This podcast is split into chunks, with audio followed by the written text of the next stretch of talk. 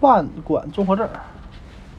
如果每天都常都在敲键盘，你可能对腕管综合症这个词不会陌生。这个大家都熟悉的上班族常见病，会引起手部疼痛、麻木，尤其常见于经常用手进行重复性工作的人群，比如打字、按计算器、操作电脑等。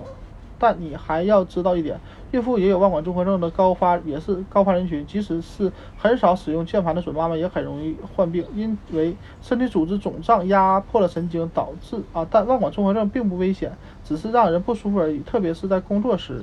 你可以尝试多种治疗方法，让情况有好转。升高办公椅，让手腕可以垂直垂下来，放在办公桌上，保证打字时手腕比手指高。换一套更符合人体力学的键盘，有腕托的和鼠标，这样可以让手腕得到休息。打字可以带护腕。操作电脑时需要间注意间隔一段时间去休息。晚上可以用凉水泡浸泡手腕或减轻水肿。问问医生有没有其他治疗方案方法，包括服用维生素 B 六、针灸或止痛药。建议更多，更多建议参见第二百八十七页。